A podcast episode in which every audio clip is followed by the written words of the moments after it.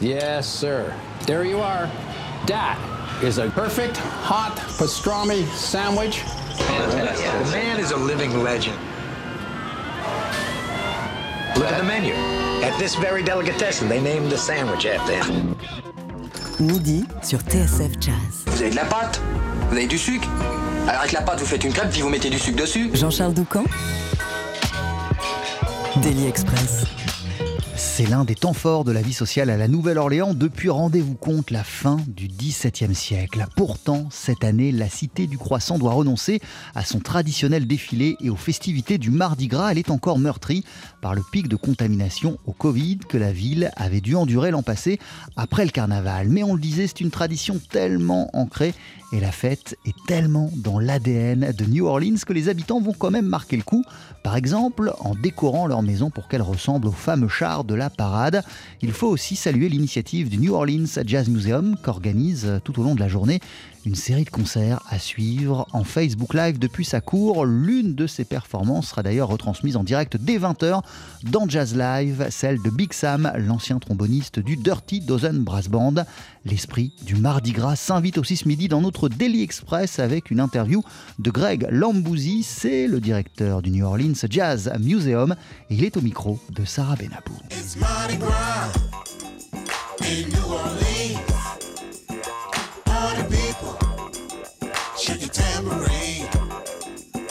Hi, Greg. Hello. How are you doing? I'm doing good. How you doing, Sarah? Great. Thanks for asking. Thanks for being with us. Greg Lambouzy, vous êtes un personnage important dans le paysage du jazz en Louisiane. Racontez-nous un peu votre parcours euh, dans le cadre de la préservation de cette musique. Yeah, sure. So um, I don't know about the important part, but uh, Oui, bien sûr. I grew up playing. Je ne suis pas sûr d'être quelqu'un de très important, mais bon. I, you know, had a studio. J'ai grandi en jouant de la musique, puis avec mon frère, on a eu un studio d'enregistrement. Because I ended up getting into J'ai donc très très tôt été impliqué dans la musique.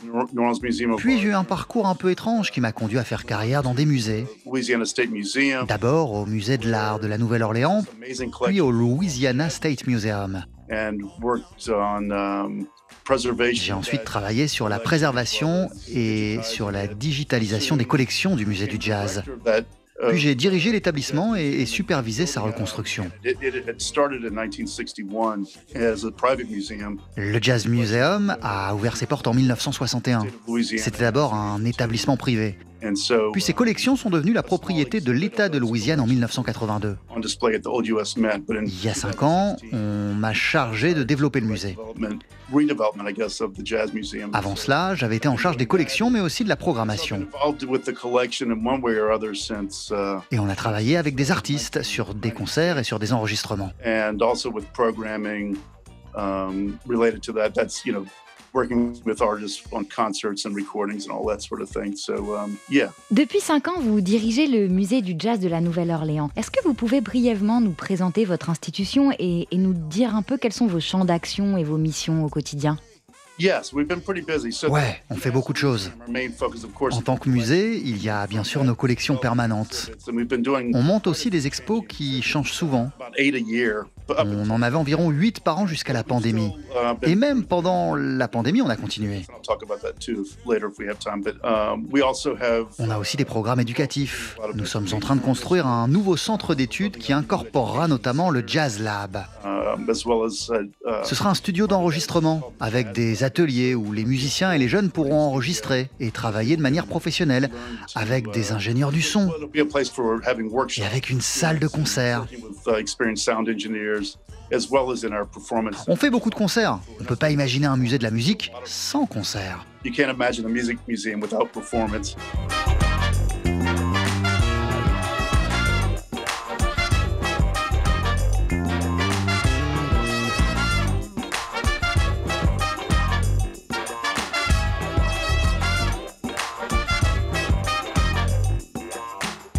Durant la pandémie, vous avez lancé tout un tas d'initiatives pour euh, faire en sorte que la musique de la Nouvelle-Orléans reste vivante et pour euh, continuer à maintenir ce lien proche que vous avez avec les musiciens. Est-ce que c'était difficile de mettre en place tout ça? Yeah, it was in the beginning. It was very difficult. Oui, au début, c'était très dur. On a dû fermer nos portes en même temps que les autres, au début du mois de mars 2020. 2020. But you know, at that time, Avec mon équipe, on a réfléchi à une manière de continuer nos activités à l'extérieur. On a pas mal d'espaces verts à disposition et des barrières dans le musée pour contrôler la foule.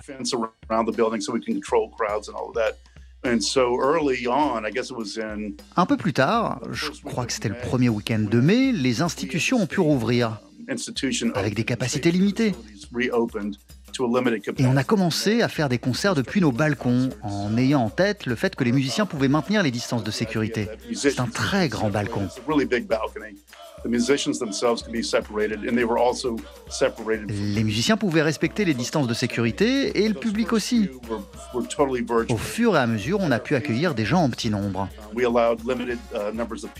grounds. Et on a pu continuer à faire vivre la musique. On a mis les coordonnées PayPal des musiciens sur les écrans pour que les gens puissent donner directement aux artistes. Et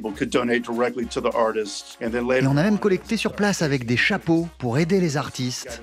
Et on a complété les sommes nous-mêmes.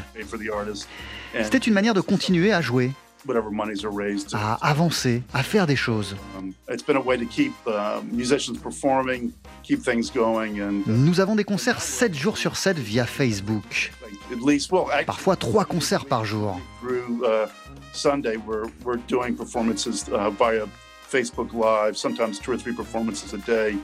On travaille beaucoup avec la Jazz Foundation des États-Unis qui subventionne deux concerts par semaine. Um, En plus des concerts sur le balcon, on a créé une autre série, Quarantunes. C'est tous les vendredis à 14h. Called, uh.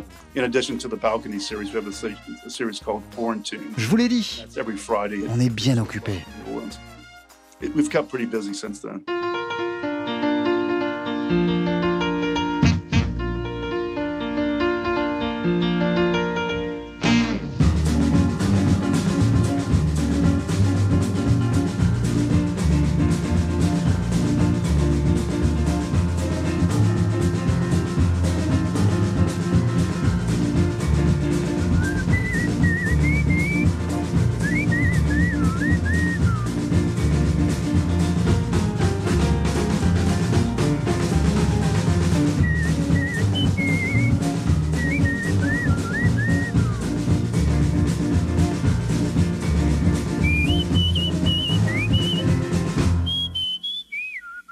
Vous nous aviez expliqué et- nous avons appris également l'interdiction de la parade pendant la célébration du Mardi Gras cette année.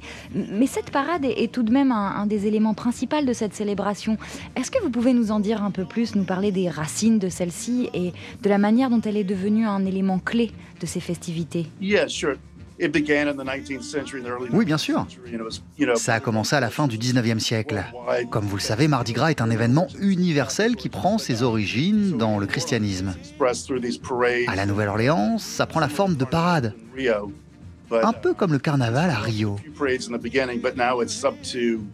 parades how many. Ça a commencé avec quelques parades, puis ça s'est développé. Je sais pas combien de parades il y a maintenant, mais il y en a vraiment beaucoup et ça commence des semaines avant le Mardi Gras.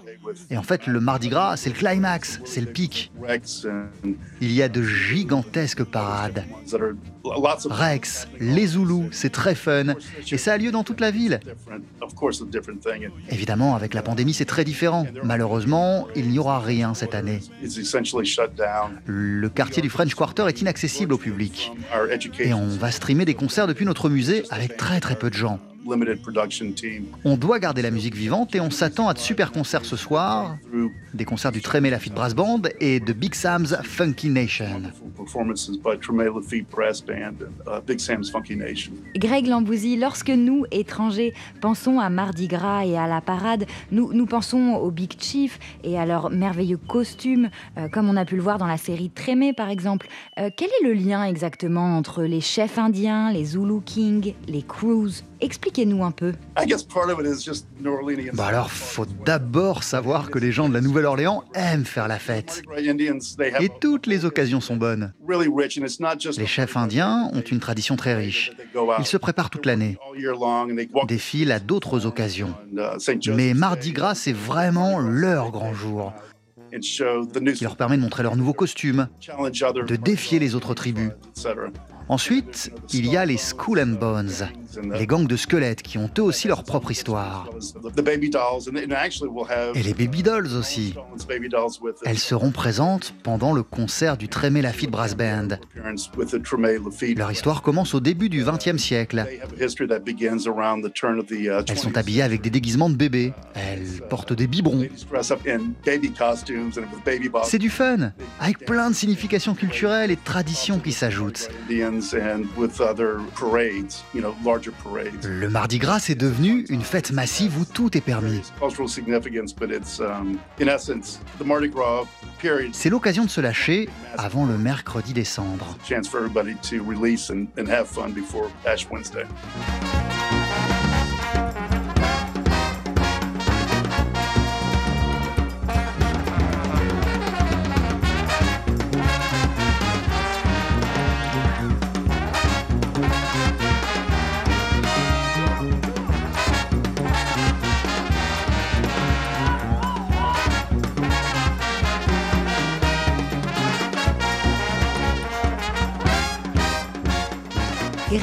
100 parades cette année.